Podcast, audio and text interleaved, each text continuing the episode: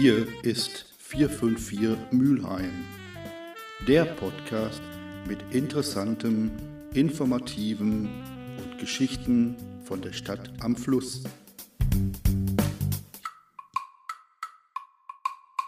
Ein Teil des Podcastes 454 Mülheim wird zukünftig aus Lebensgeschichten bestehen, die wir mit Unterstützung von der Zeitzeugenbörse realisieren. Den Auftakt macht jedoch eine Produktion aus unserem eigenen Archiv. Vor wenigen Tagen vollendete der Journalist und Krimiautor Michael Preute alias Jack Berndorf sein 85. Lebensjahr. Bereits 2019 hat er sich aus der aktiven Arbeit zurückgezogen. In einem Interview für die Sendung Der Literaturcafé gab er uns im Jahre 2006 ein beeindruckendes Interview. Wir verstehen dieses Interview als eine Hommage für einen beeindruckenden Menschen, Journalisten und Autor. Viel Spaß beim Zuhören. Jack Berndorf ist berühmt geworden durch seine Eifelkrimis, durch die Krimis, mit der er eine ganze Region faktisch in den Fokus der Öffentlichkeit gehoben hat. Und er hat vor allen Dingen ein sehr interessantes Leben. Hallo Jack Berndorf. Hallo. Du hast als Kind etwas erlebt, das dich dann auch ziemlich geprägt hat. Während des Krieges ein ziemlich einschneidendes Erlebnis gehabt. Zunächst hatte mich in eine panische Angst versetzt. Es war eine ganz einfache Szene.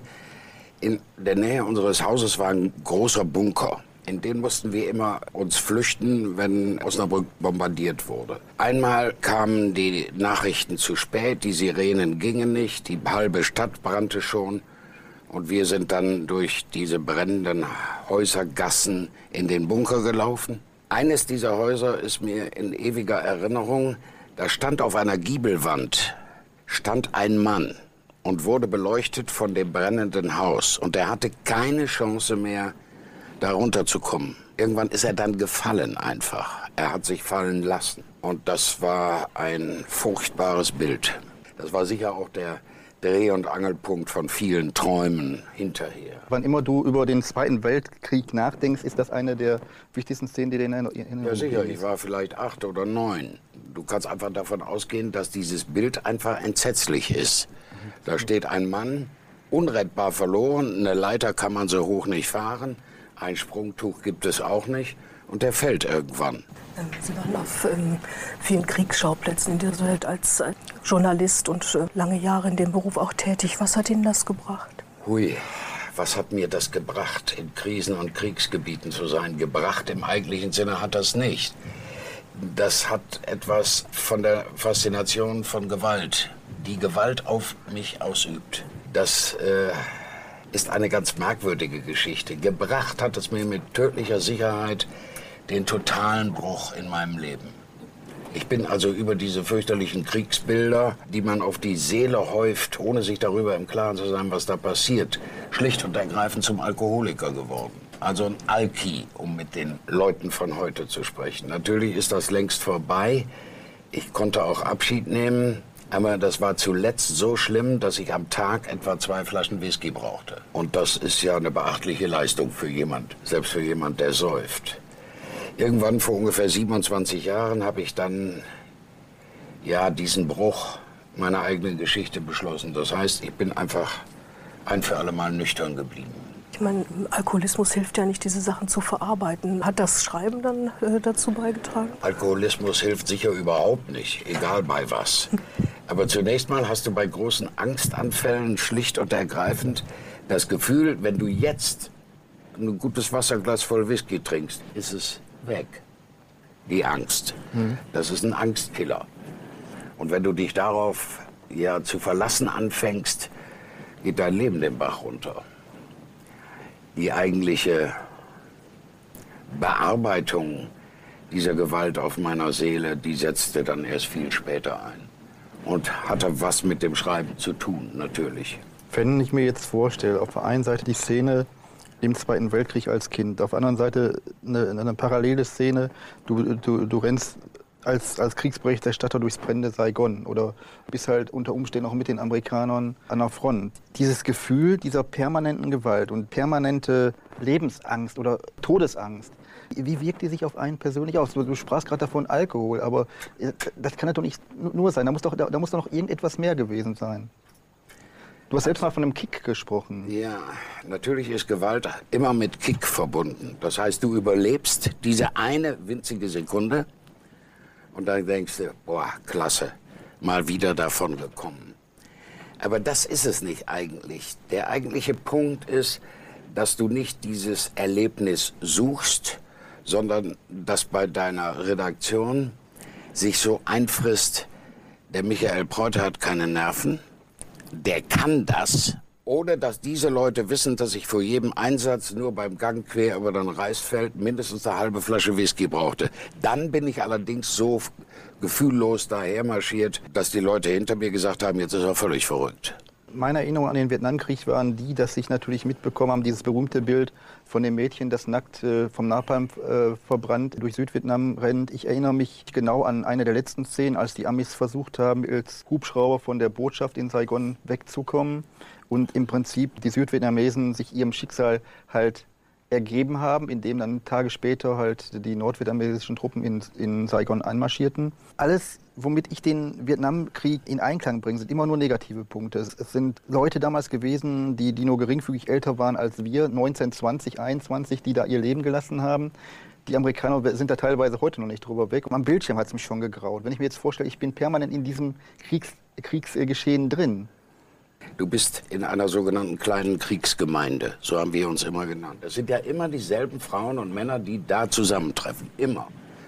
Und wir kannten uns, manchmal nicht mit Namen, aber das Gesicht war klar. Erst als wir hinterher merkten, 360 Journalistinnen und Journalisten hat es allein in Vietnam erwischt, da war die Chose vorbei. Aber du gehst da rein mit einem, wie in ein Faszinosum. Lass mich gucken. Und das Allerschlimmste ist, das ist einfach eine Tatsache, du schreibst darüber und die für dich persönlich wichtigsten Stellen erscheinen nirgendwo. Die werden, die werden gestrichen? Die werden gestrichen. So sicher wie es Arm in der Kirche. Ich kann das verstehen, wenn man Angst hat, da reinzugehen und sich betäubt. Und, aber man muss ja halt, man muss ja was darüber schreiben. Aber da gibt es doch auch die, diese anderen Leute, die anderen Journalisten, die, so Adrenalin-Junkies, die, die das wirklich brauchen, diesen Kick. Ne? Ja, aber gut, ich war niemals dieser Mensch, der diese Form von Adrenalin braucht. Ich war jemand, der eigentlich zu Hause sagen wollte, Schaut her, hier ist Krieg, hier sterben Menschen, hier krepieren Kinder, hier krepieren junge Frauen. Die sind völlig unschuldig. Die haben mit der Sache überhaupt nichts zu tun. Jetzt schaut auf dieses Land und seht, was ihr da für eine Sauerei anrichtet. Aber ich wiederhole mich, genau diese Punkte werden nicht veröffentlicht. Sie haben mal die These aufgestellt, ähm, unsere Gesellschaft funktioniert nicht ähm, ohne Gewalt.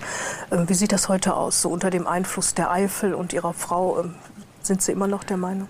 Ja, natürlich bin ich der Meinung, diese, dass diese Gesellschaft ohne Gewalt überhaupt nicht funktioniert. Aber die Gewalt in dieser Gesellschaft ist sehr häufig etwas ganz Ruhiges, Kaltes. Sie funktioniert fast lautlos.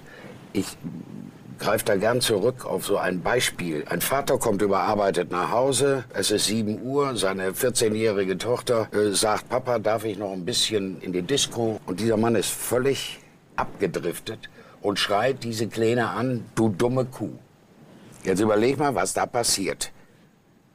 Ein 14-jähriges Mädchen wird mit dummer Kuh beschimpft und überlegt natürlich, was denn an ihr die dumme Kuh ausmacht. Die wird doch damit nicht fertig. Das nenne ich Gewalt. Das ist Gewalt. Und zwar in, in einer dieser ganz schlimmen, lautlosen Formen. Mobben. Mobbing geht schon mehr übers Hirn, da muss man schon mehr planen. Aber jetzt diese andere Situation, jeder hat sich nicht ständig so im Griff, ähm, dass er solche Situationen vermeiden kann. Nein, aber dann wird es eben Zeit, dass wir über solche Situationen nachdenken. Und dann wird es auch verdammt nochmal Zeit, dass man zu seiner Tochter geht und sagt, verdammt nochmal, das tut mir leid, da lag ich schief. Aber genau das passiert ja nicht. Dieses Mädchen lebt damit, eine dumme Kuh zu sein. Und sie wird aus dieser kleinen, sicherlich winzigen Problematik doch nicht erlöst. Sie wird nur erlöst, wenn der Vater hingeht und sagt, tut mir leid, komm, lass uns ein Eis essen gehen, wir reden mal drüber, das war scheiße, was ich gemacht habe. Passiert immer seltener, ja. Ja, das denke ich. Wir sollten bei der Gelegenheit auch mal darauf hinweisen, dass wir natürlich heute ganz besonderes Glück haben. Du hast vor der Sendung ausgeführt, die beste Ehefrau von allen hat heute Geburtstag. Finden wir also ganz besonders toll, dass, dass sich die Zeit findet, heute hier zu uns in die Sendung zu kommen. Ich weiß aus eigener Erfahrung, dass das immer ein Problem ist, gerade am Geburtstag der eigenen Ehefrau eine Sendung zu fahren. Aber trotzdem weiß ich in dem Zusammenhang das dann unheimlich hoch einzuschätzen, dass du uns heute hier zu Gast bist. Finde ich total toll. Michael, jetzt haben wir so viel über Sachen geredet. Ich denke, die Leute wollen was hören von Jack Berndorf und ich denke, du hast was vorbereitet. Wäre ganz toll, wenn jetzt was. Wenn man das Vorbereitung nennen kann, das ist eine dieser Short Stories aus der Eifel. Die heißt Nachrichten aus dem Busch. Bist du damit einverstanden? Ich leg gleich los? Oder? Ja, natürlich, klar. Okay, also gut. Wir haben unsere Roswitha zu Grabe tragen müssen. Sie ist nur 48 Jahre alt geworden. Bei der Beerdigung gestern waren mindestens 600 Leute im Dorf und mindestens 400 von ihnen haben anschließend Kaffee getrunken und Streuselkuchen gegessen. Roswitha war für mindestens zwölf Dörfer der heimliche und unangefochtene Mittelpunkt des gesellschaftlichen Lebens und sie war auf dem besten Weg, den ganzen Landkreis zu versorgen. Der Pfarrer hat mit Tränenschleiern vor den Augen gesagt, dass Roswitha eine Vorkämpferin der Rechte der Frauen gewesen ist. Unser 24-jähriger Organist hat mit verkniffenem Mund verzweifelt genickt und die vierköpfige Posaunengruppe konnte vor Rührung vorübergehend die Noten nicht mehr erkennen. Auch unser strahlendster Tenor, der 19-jährige Salvator, der das Ave Maria so wunderbar seufzt, setzte ein paar Takte zu spät ein, was aber angesichts des herben Verlustes nicht weiter auffiel. Wie beschreibe ich nun das Leben dieser herausragenden Frau? Vielleicht reicht eingangs die Feststellung, dass Roswitha schon als Teenager erklärt hat, dass sie sich mit Ehe und Kinderkriegen wahrlich nicht aufhalten wolle, dass sie ihre Berufung auf anderen Feldern suche. Dieser Berufung stand nur eines im Wege. Roswitha war, ganz vorsichtig formuliert, äußerst kompakt. Der Ausspruch, meine Figur ist nicht geeignet, Männer in Hitze zu bringen, ist vielfach verbürgt. Zielstrebig tat sie sich mit Beckers Else zusammen, die bei der Allgemeinen Ortskrankenkasse zu Koblenz für die extremen psychosomatischen Störungen zuständig ist. Dank Else wurde ihr eine sogenannte Schurzenoperation zugestanden, womit in den Augen des chirurgischen Modellbauers in Trier zunächst einmal 15 Kilo vom Tisch waren. Sie kehrte birnenförmig ins Dorf zurück, was zur Folge hatte, dass der schüchterne 18-jährige Schöngeist Helmut kurz vor dem Abitur stehend äußerte, er habe noch nie im Leben eine so feine, kaum wahrnehmbare Narbe gesehen. Dem widersprach der pingelig genaue Stefan von der Bundeswehr, der muffig äußerte, die Narbe sei aber an der linken Körperseite verdammt nochmal aus dem Ruder gelaufen. Natürlich gab es Sozialneid, natürlich tauchten vornehmlich junge Frauen auf, die etwas gegen Roswitha hatten. Aber Roswitha entgegnete nur wütend, was für Männer wollt ihr denn? Gehemmte, unsichere, nichtsahnende? Einige Ältere pflichteten ihr bei, ein bisschen Erfahrung sei schon gar nicht schlecht. Wahrscheinlich, weil sie begriffen hatten, dass in ihrem Leben etwas Grundsätzliches falsch gelaufen war. Als Roswitha gute 30 war, entdeckte sie an sich ein Manko. Sie traf sich erneut mit Else von der AOK und äußerte starke Bedenken wegen ihrer Oberschenkel. Da muss was passieren, forderte sie und setzte mit der ihr eigenen herzerfrischenden Art strahlend hinzu. Du weißt ja, wofür wir gute Schenkel gebrauchen. Dann tauchte sie erneut bei ihrem Bodybuilder in Trier auf und setzte fest, jeweils acht Zentimeter rundum, und ihr medizinischer Gönner wetzte strahlend das Messer. Er hauchte, ich werde eine Göttin aus ihnen machen. Das war wohl auch der Grund, weshalb Roswitha den Chirurgen nach ihrer Heimkehr ins Dorf anrief und seufzte, ich bin so wild nach deinem Erdbeermund. Das hatte sie irgendwo gelesen und bei ihrem starken Hang zum Literarischen als schön und durchaus passend empfunden. Roswitha dehnte ihr Yachtgebiet aus, kündigte ihre Putzstelle bei der Gemeindeverwaltung und kaufte sich ein neues Schlafzimmer mit einem riesigen runden Bett und zwei in goldenem Gips gehaltenen Putten, die an der Decke über der Lagerstatt zwischen sich einen speziell geschliffenen Spiegel trugen, in dem alles, was Roswitha so trieb, zu sehen war. Wirklich alles. Der jugendliche Trainer des heimischen Fußballvereins erwog ernsthaft, jedem aus der Mannschaft einen solchen Spiegel zu schenken, um endlich die Einsichten in den eigenen Körper und seine Muskelfunktionen zu fördern. Roswitha nannte den Spiegel über ihren Wonnen mein ganz privates Video. Der 17-jährige Hans Werner, der mit den harten Händen, sinnierte am Abend des Junggesellenfestes. Also, unsere Roswitha hat sich echt in Form schnitzen lassen. Und der 19-jährige Metzgergeselle Albert murmelte weltentrückt, da sagst du was. Die Jahre gingen übers Land und zwangsläufig auch über Roswitha. Sie näherte sich dem 40. und geriet in eine Lebenskrise. Sie traf sich erneut mit Elke von der AOK und behauptete, sie habe eine gewaltige Problemzone. Wie dat dann? fragte Else entrüstet. Meine Lieder, stöhnte Roswitha, die sehen alt aus wie Plessy. Da ist die AOK aber nicht einer Meinung mit stellte Else fest. Und wenn wir das gleich mit dem Busen erledigen, fragte Roswitha die Zielstrebige. Ich meine, ich muss was an meinen Titten tun. Kleiner machen, aufpolstern. Muss sowieso sein. Da kann er die Lieder doch gleich mit erledigen. Gesagt und beschlossen. Roswitha tauchte erneut bei dem Chirurg der schönen Frauen in Trier auf. Der war inzwischen zweimal geschieden und lebte mit einer steinreichen Witwe zusammen, die ihn malträtierte. Er freute sich schon wegen der Alimente über jede Kundin und war bereit, die Lieder ganz nebenbei straff zu ziehen.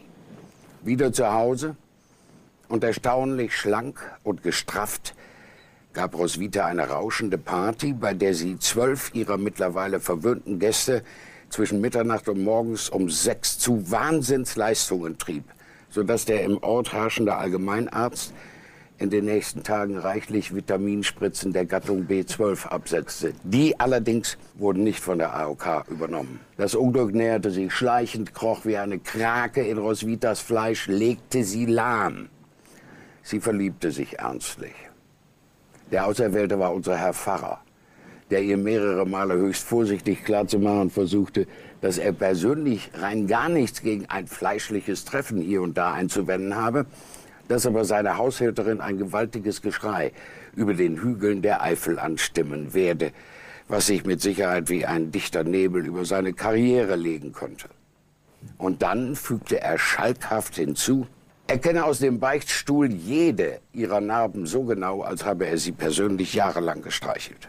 Roswitha verlor die Lust am Dasein, kränkelte vor sich hin, nahm häufig Auszeiten, übte ihren diffizilen Beruf nicht mehr mit der notwendigen Sorgfalt aus und Sie begann in tiefem Kummer, alle möglichen ungesunden Dinge in viel zu reichlichem Maße zu essen. Sehr viel Schokolade, sehr viele Sahneteilchen und sehr häufig die richtig schöne, fettige, grobe Bratwurst von Jupp Sterzenbach mit viel brauner Buttersoße und einer Unmenge Kartoffeln. Und es kam hinzu, dass sie eines Tages spürte, wie ihre linke Brust erschlaffte. Das geschah von einer Sekunde auf die andere. In panischem Entsetzen griff sie zum Telefon und rief ihren Trierer Körperklempner an. Ach, erklärte der beruhigend, da brauchen Sie sich überhaupt keine Sorgen zu machen.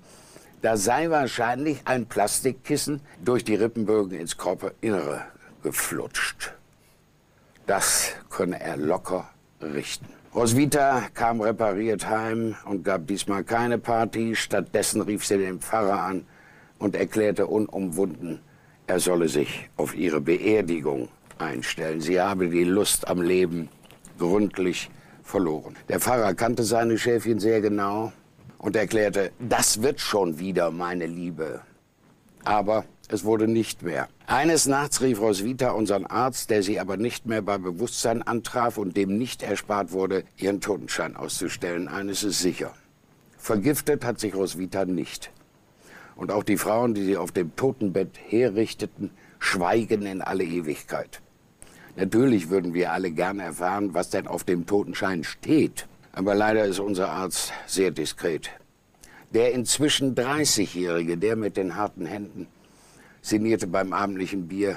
Kann doch sein, dass er irgendwie geplatzt ist, oder? Eines ist jedenfalls sicher. Wir werden unsere Roswitha nie vergessen. Du hast damals eine Geschichte geschrieben über den anfangs geheim, später recht offen behandelten Bundesbunker in Ahrweiler. Mhm. Mittlerweile gibt es ja die tollsten Sachen, die mit dem Ding angestellt werden.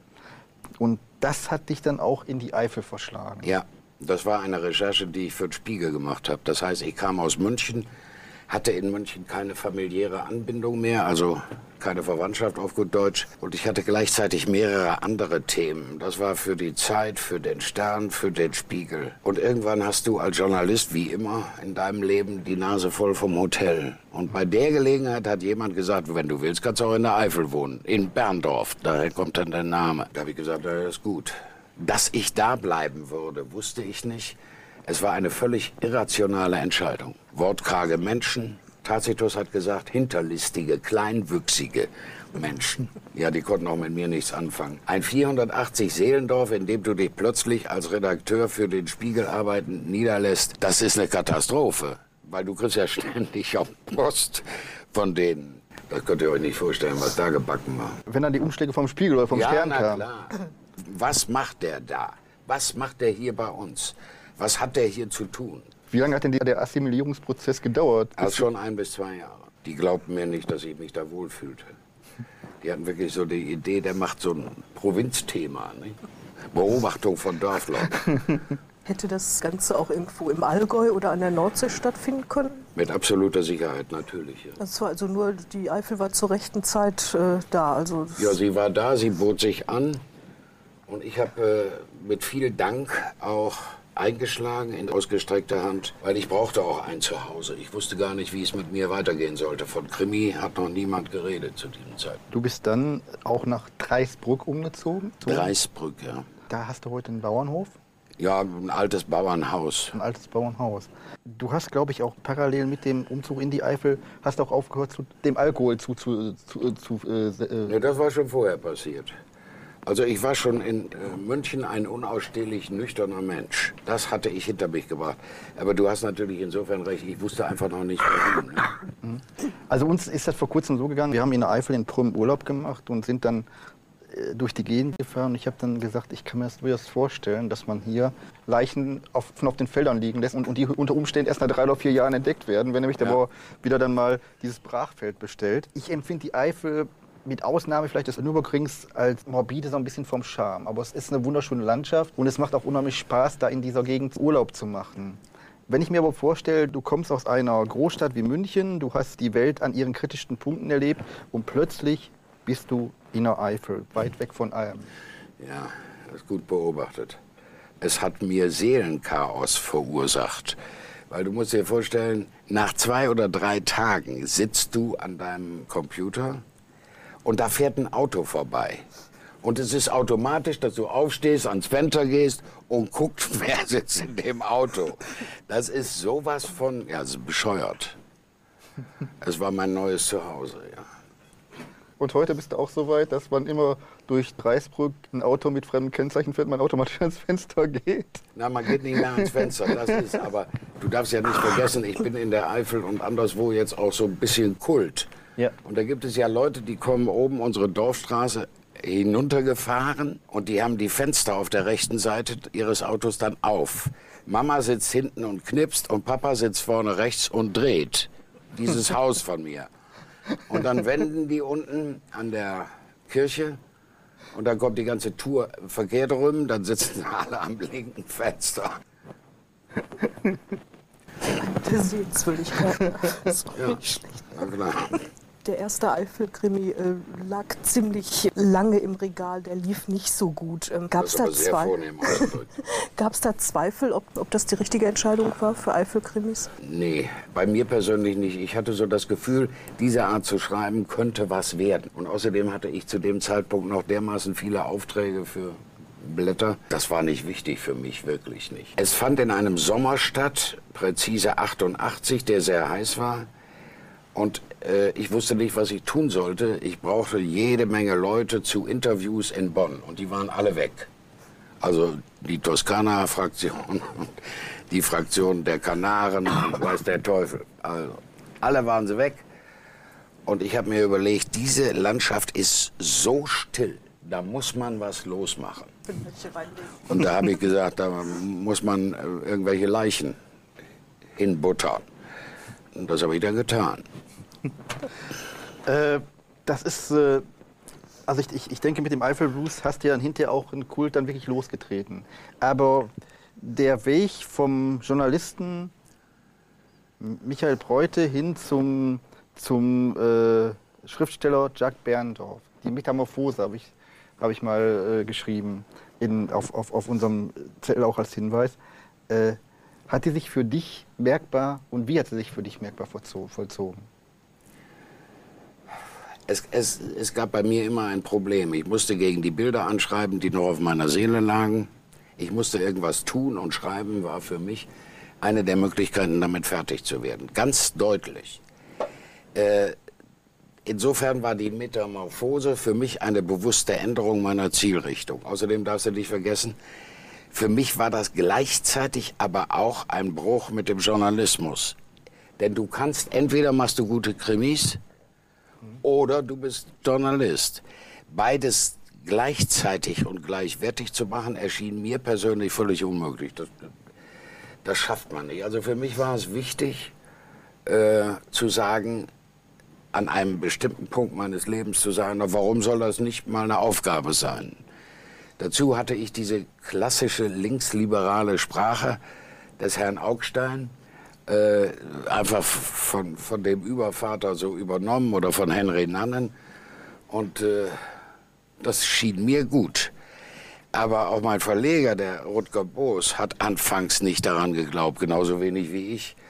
Und äh, ehe der zweite dann gemacht wurde, vergingen ja auch zwei Jahre. Und erst beim dritten wusste man, oh, das ist, das gefällt den Leuten. Ohne die Leute geht das nicht. Was war das für ein Gefühl, als es dann so langsam Kult wurde, die Eifelkrimis? Ja, ich denke, da wird zu viel Lärm gemacht. Also Kult zu sein bedeutet ja auch, dass jeder dir auf die Schulter schlägt, vor allen Dingen, wenn er besoffen ist, äh, und sagt, hey äh, Baumeister, hey Sigi oder hey, weiß ich nicht was. Das ist alles ganz gut gemeint, aber Kult zu sein ist in einem kleinen Dorf wie Dreisbrück anstrengend um das mal ganz vorsichtig auszudrücken. Du darfst nicht vergessen, da, da, da schellt es und dann steht ein Kumpel vor mir, der ist drei Köpfe größer als ich, sechsmal so breit, strahlt mich an und sagt, ah, ich wollte eigentlich nur mal gucken, wie Sie aussehen. Das ist, das ist doch abartig. und dann gibt es Leute, die uns besuchen und die es fertigbringen, nicht zu schellen, sondern gleich nebenan in den Garten zu gehen. Also das passiert dir dann, dass, dass, dass plötzlich dann der Fanclub, äh, was weiß ich, äh, Bonn äh, bei Jacques Berndorf im, im Garten steht und sagt, toll, wir lassen Na, Ob das ein Fanclub ist, weiß ich ja nicht mal. Meistens sind das ja ganz mutige Zivilisten, die diesen, die diesen Schritt gehen. Und das ist schon sehr komisch. Ja. Das kann ich mir vorstellen, ja. Äh, du hast äh, eine sehr, sehr enge Freundschaft zu einigen Autorenkollegen in der, in der Eifel. Für uns, äh, für Heiko und mich war es in der letzten Woche anlässlich der kriminalen Erlebnis äh, endlich mal unseren äh, Spezi Ralf Kramp vor die Kamera zu bekommen. Wir haben auch von ihm ein dickes Kompliment bekommen, nämlich nachdem wir unser Interview abgedreht hatten, hat er, sich dann hat er uns dann gefragt, wie wir uns denn darauf vorbereitet hätten. Und wir hatten, wir hatten uns im Prinzip nur durch die, durch die Szenerie, die da herrschte, darauf vorbereitet. Äh, du bist sehr eng mit dem Ralf befreundet, du hast, du hast ein sehr, sehr enges Verhältnis zu vielen anderen Autoren. Wie wichtig ist dieses Verhältnis zu anderen Autoren? Naja, das ist Freundschaft. Du darfst nicht vergessen, dass ich Freundschaft halte für eine der wichtigsten Komponenten im Leben überhaupt. Und meine Frau und ich, wir regen uns immer auf, dass mir zu Freundschaften und dem Pflegen von Freundschaften und Gesprächen eigentlich kaum noch Zeit bleibt. Ne? Das ist einfach so. Weil du so eingebunden bist. Ja, natürlich. Ich habe Lesungen en masse. Wir sind ständig auf den deutschen Autobahnen unterwegs, was man auch nicht gerade als eine wunderbare Sache bezeichnen kann. Ich muss ein neues Buch schreiben. Auch das erwartet mein Verleger völlig zu Recht. Und manchmal fragen wir uns dann, wie soll das alles zusammengehen? Und dann beklagen sich Freunde, dass wir nichts von uns hören lassen. äh, dann denkst du natürlich mit einer gewissen Automatik um Gottes Wille. Ich, ich, erinnere mich an eine Aussage von Ingrid Noll, die hat uns mal erzählt, sie könnte eigentlich noch relativ unbeobachtet durch die Stadt gehen. Das Problem sei die Frankfurter Buchmesse, nämlich auf dem Weg von ihrem Stand oder vom Stand ihres Verlages zur Toilette würde sie von, von sieben oder acht Buchhändlern angesprochen, wie es denn sei mit, äh, mit einer Lesung in, in, in, deren, in deren Häusern. Äh, du bist nun optisch äh, auch ständig präsent. Äh, dir muss es ja auch permanent passieren, dass die Leute sagen, da ist Jack Berndorf und dann in Massen auf dich zuströmen und sagen, ich hätte mal gern ein Autogramm. Also ich, ich gebe dir ein einfaches Beispiel. Das ist zwar komisch, aber es stimmt und es stimmt jedes Mal. Du sitzt da mit deinem Verleger, mit deiner Lektorin am Stand und da gehen draußen, was heißt draußen, da gehen die Leute vorbei. Und pl plötzlich hörst du, guck mal, da ist der Berndorf. Daraufhin sagt die andere Frau, nee, das gibt es doch nicht. Also die, die, die unterhalten sich wirklich 50 Zentimeter von mir entfernt, ob ich Berndorf bin oder nicht. Und dann kommt der interessante Klacks, nämlich traut sich eine von den beiden Guten Tag zu sagen oder was auch immer. Ich finde ich find so eine Idee immer toll, weil mir geht es mir geht's in viel, viel kleinerem Maß natürlich auch so, wenn ich durch die Stadt gehe, dann heißt es doch immer, ist das, ist das der vom Fernsehen? Ja, ja. Und die Leute sprechen dich nie persönlich an. Ne? Ja, ist das der vom Fernsehen? Ich finde das eigentlich schade. Ja. Ne, aber das ist, ich, aber es, es, geht ja dann auch so, dass du auf der Frankfurter Buchmesse permanent auch angesprochen wirst. Ja, natürlich. Von, von zum Beispiel Buchhändlern, die dich. Äh ich kann auf der Frankfurter Buchmesse an einem Tag 40, 50 Lesungen vereinbaren. Natürlich tue ich das nicht, aber na klar, das ist überhaupt kein, kein Kunststück. Mhm.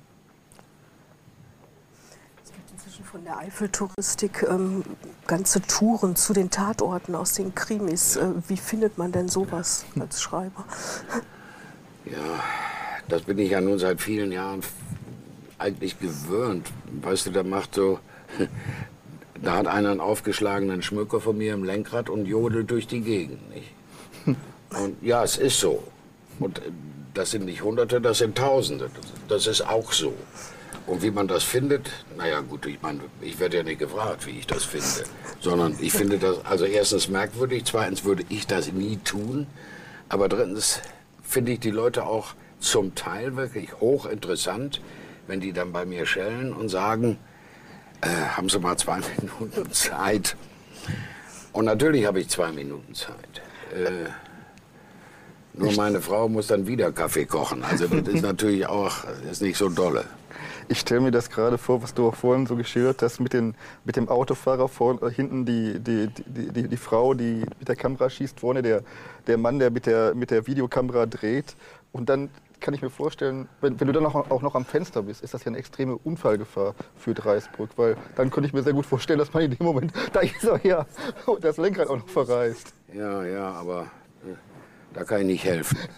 für die Sicherheit der Eifel bin ich nicht zuständig, ich bin nur für die Leichen der Eifel zuständig. Ja, aber bisher, bisher hat, sich, hat sich dieser, äh, dieser Kult äh, Tourismus noch nicht in Leichen umgesetzt. Nein, Gott sei Dank. Also, das ist ja schon mal etwas. Das wäre ja furchtbar. Ja, eben. Äh, du, hast, äh, du hast bei Deutschlands äh, berühmtesten und größten Krimi-Verlag äh, eine Heimat gefunden. Ja. Rutger Boos mit Graphit. Den Rutger hatten wir schon mehrfach auch in der Sendung. Und der hat ja eigentlich mit dem Graphit-Verlag etwas ganz Besonderes geschaffen. Eben ein, ein, ein Boot, sag ich mal, für den deutschen Krimi und mittlerweile auch für den internationalen Krimi. Wie ist die Zusammenarbeit mit Rutger? Also die Zusammenarbeit mit Rutger, wir sind zwei sehr verschiedene naturell. Äh, ich bin der etwas äh, positivistisch angehauchte Hau drauf Junge, der also alles Mögliche durchzieht und er ist da vorsichtig, weil er ist Gott sei Dank auch Kaufmann. Das heißt also, er korrigiert mich in vielen Dingen. Er muss mich korrigieren. Aber die Zusammenarbeit ist einfach, muss man so sagen, klasse. Und sie ist eigentlich, abgesehen von Missstimmigkeiten, die also einen Tag dauern oder so. Er ist einfach gut. Mhm. Ich kann mir nicht vorstellen, dass man einen besseren äh, äh, Verleger haben kann. Das glaube ich nicht. Finde ich, find ich eine tolle Aussage. Finde ich total super. Mit dem äh, Buch Die Raffkes ähm, sind jetzt aus, äh, aus der Eifel rausgegangen. Ähm, war das jetzt nur eine Stippvisite in der Hauptstadt oder ähm, hat, hat sich die Eifel jetzt erledigt, literarisch gesehen? Nee, die Eifel hat sich nicht erledigt, weil ich gerade am 12. der Eifelreihe bastle und schreibe. Und natürlich werde ich auch wieder in die Eifel zurückkommen. Da sind dann so Gerüchte aufgekommen, wie jetzt zieht er nach Berlin. Also er zieht nicht nach Berlin. Ich zahle 11, 11 Euro 57 Friedhofsgebühr im Jahr. Die kann ich nicht verfallen lassen. Ich bleibe in der Eifel. Und äh, ich gehe auch wieder äh, in, in die Eifelbezüge rein. Das heißt, ich mache einen Bindestrich-Titel. Also Eifel-Träume wird der nächste Hand heißen. Und es geht um den Mord an einer Zwölfjährigen. Stippvisite. Na, ein bisschen mehr als Stippvisite war es schon. Es ist ein, ganz einfach so, dass äh, ich auch ausprobieren will, mal andere Felder zu besetzen oder zu benutzen. Und, äh, aber was dabei rauskommt, weiß ich wirklich nicht. Keine Ahnung. Ich musste nur mal Pause machen mit der Eifel. Wenn du 3300 Seiten Eifel geliefert hast, hast du von der Eifel grundsätzlich erstmal die Schnauze voll. Das ist einfach zu viel. Du brauchst Pause. Und das war jetzt der Fall. Angesichts der Ungeheuerlichkeiten, die sich derzeit gerade in Düsseldorf abspielen, ich spiele, ich spiele da ganz besonders auf den Mannesmann-Prozess an. Ja. Äh, das ist ja nun eine Geschichte, die, die auch ohne irgendwelche Übertreibung schon so für einen Thriller reicht, was da Herr Esser, Herr Ackermann und Co. macht. Ich sage immer, nach Breuer, nach Hopper und nach Ackermann müsste auch langsam der Bundesverfassungsschutz mal gegen die Deutsche Bank ermitteln, unter, unter dem Aspekt der Bildung einer terroristischen Vereinigung, weil ich stehe ja in letzter Zeit nur noch mit solchen Problemen in der, äh, in der Presse. Nein, aber äh, das Problem ist, könntest du dir auch vorstellen, zum Beispiel solch eine tagesaktuelle Geschichte irgendwann mal aufzugreifen? Ja, also wenn sie genug Material liefert für ein Buch, kann ich mir das durchaus vorstellen. Das ist überhaupt kein Problem. Nur ich weiß nicht, wie zum Beispiel der Rutger Boos mit diesem Phänomen umgehen wird, wenn ich ihm sagen würde, ich mache Düsseldorf ja. oder ich mache Leo Kirche in München. Äh, ich weiß nicht, ob das gut ist. Ich habe Möglichkeiten zu machen. Ich komme auch an Hintergrundinformationen äh, in andere Beziehungen 11.09. zum Beispiel Sachen BND. Aber ich weiß zurzeit nicht, wie das weitergeht. Ich weiß nur, in diesem Herbst kommt ein neuer Eifelkrimi. Mhm. Und der heißt dann Eifelträume? Der heißt dann Eifelträume, ja. Und du hast äh, als, als Herausgeber einer Anthologie gewirkt, und zwar bei in, in Ralf Kramp KBV Verlag, die Mordseifel. Wir haben in in Wachtendonk einiges aus dieser äh, Mordseifel gehört. Zwei, zwei Kurzgeschichten vom Ralf, die, die absolut ans Geniale grenzen. Äh, wir werden auch sicher darauf in einer der nächsten, der nächsten Sendungen nochmal eingehen. Äh, da warst du ja fast schon in der, in der Rolle des Verlegers jetzt, quasi, als Herausgeber der, einer Anthologie. Ja, aber der Ralf ist erstens ein guter Freund. Und zweitens diese Freundschaft bedeutet mir persönlich auch sehr viel, abgesehen davon, in Sachen Short Story ist, ist dieser Mann einfach genial. Ich kenne in Deutschland keinen, der, der das so auf den Punkt bringt wie er. Also muss man da auch helfen. Und äh, das ist für mich selbstverständlich, also habe ich die Herausgeberschaft gemacht. Kein Problem. Michael, wir sind am Ende der Sendung. Ich kann nur sagen, vielen lieben Dank. Ich denke, wir haben unwahrscheinlich viel über Michael Preute und Chuck Berndorf erfahren. Ich denke, wir können noch viele, viele Jahre mit neuen äh, Ermittlungsergebnissen aus der Eifel und aus vielleicht auch aus anderen Landesteilen rechnen. Ich freue mich natürlich, dass diese, dass, dass diese Achse Kramp äh, Preute da unten unwahrscheinlich gut läuft. Ich denke, da werden wir auch noch einiges erwarten können. Äh, insgesamt denke ich, äh, und wünsche ich euch natürlich, dass, äh, dass ihr da unten wirklich die Eifel endlich zu diesem touristischen, auch wenn mörderisch touristischen Ziel macht, diese, diese verdient, weil einfach die Landschaft das auch verdient. Ja. Du, hast, du hast mal in, über, in, in Eifel Rallye auch über den Nürburgring äh, geschrieben. Bist du als äh, einer der Einheimischen mittlerweile auch schon über die Nordschleife gedüst? Ja, natürlich, aber das bin ich schon weit vorher mit, in, mit einer Ente. Weil da lief eine Wette. Ich habe gesagt, man kann die Ente nicht umkippen. Und äh, ich habe gewonnen. Man hat sie nicht umkippen können. Man hat sie nicht umkippen können. Ich, ich freue mich auf jeden Fall, dass du hier warst. Es, es, war absolut eine tolle Geschichte. Wir haben uns riesig gefreut, dich hier zu haben. Wir hoffen, wir sehen dich noch häufiger hier bei uns, wenn du in der Nähe bist. Und äh, hoffen dann, dass, dass wir auch einer der Ersten sind, die die Eiffelträume dann im Herbst noch vorstellen dürfen. Ich denke, ihr habt kein Problem damit. Ich habe mit euch keines. Ich danke euch. Wir danken dir. Ja, Freunde, das war also die Sondersendung mit Jacques Berndorf. Ihr habt gesehen, es hat sich wirklich gelohnt. Der Mann ist mehr als nur eine Sendung wert und wir werden da sicher immer wieder drauf eingehen und äh, werden immer wieder auf, auf Neuigkeiten aus der Eifel warten. Wir werden natürlich auch weiter live äh, produzieren, da steht in Kürze auch was an. Heute war das, und da, und da sind wir, Heike und ich, besonders stolz drauf, die zehnte Ausgabe des Literaturcafés. Und wenn man uns am Anfang, als wir diese Idee gehabt haben, äh, damit äh, angedeutet hätten, ihr seid nach der zehnten Sendung schon so weit, dass ihr die Crème de la Crème des deutschen Krimis in der Sendung begrüßen äh, dürft, dann hätten wir höchstwahrscheinlich einen Krimi über Zwangsanweisung ins Franzalishaus schreiben, schreiben können, weil damit hätten wir nicht gerechnet. Trotzdem ist es eine tolle Entwicklung. Wir freuen uns natürlich riesig darüber, freuen uns auch auf die nächsten Geschichten, die anstehen, hoffen, wir können euch dazu bringen, auch nochmal deutsche Krimis äh, zu, les äh, zu, lesen. Und ich darf euch noch ein Buch, ein Buch ganz besonders ans Herz legen. Das Buch zur heutigen Sendung kann man fast sagen. Das sind die Eifeltäter. Ein wunderschönes äh, quasi Bilderbuch über die Eifel mit einer unheimlich tollen CD und äh, holt es euch, es lohnt sich. Ansonsten wünsche ich euch mit dem nachfolgenden Programm viel Spaß und wir sehen uns in Kürze wieder. Tschüss.